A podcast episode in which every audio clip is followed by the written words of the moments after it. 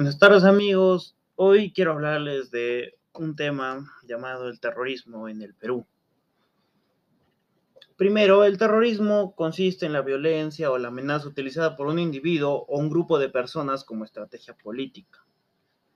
La época del terrorismo en el Perú inició a partir de 1980 y, y acabó en el año 2000, después de dos décadas surgieron dos grupos terroristas, el MRTA y Sendero Luminoso. Las causas del, terrorismo fueron una brecha socioeconómica entre pobres y ricos, la falta de educación en valores y el crecimiento del narcotráfico. El MRTA fue un grupo formado por exapristas y algunos, eh, ¿cómo se llama? Algunos comunistas renegados a toda regambre. Ellos tomaron la embajada de Japón el 17 de diciembre de 1900. Mm, en 1996 en Lima, Perú, cuando 14 miembros del MRA tomaron como, 800, tomaron como rehenes a 400 a 800 personas. Teniendo, eh, ellos tenían el 1,5% de las víctimas fatales. Y por otro lado, Sendero Luminoso, que nació en 1978, su frase era La rebelión se justifica, aparece liderado por Abimael Guzmán, quien era profesor en la Universidad de Huamanga en Ayacucho. Su primer acto fue el 17 de mayo de 1980, con la quema de material electoral en el caserío de Churchi.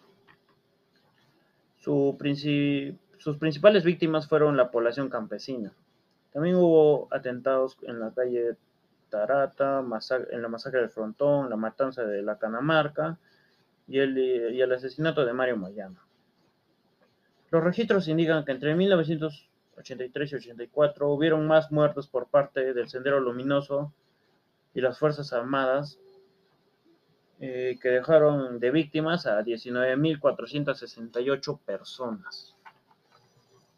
La táctica principal de Sendero Luminoso fue el factor sorpresa, buscando que su accionar fuera espectacular, con derramamiento de sangre, teniendo incidencia en la noticia para que los medios comuniquen y la difundan.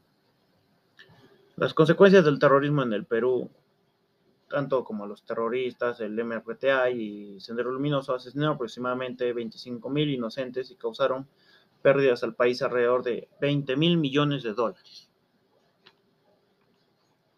Eh, el fundador del MRTA en 1984, sus acciones empezaron en 1985. Fue dirigido por Víctor Polay Campos. Y como último punto tenemos a la Comisión de la Verdad. En el Perú se encargó principalmente de elaborar un informe sobre la violencia armada interna. Muchas gracias.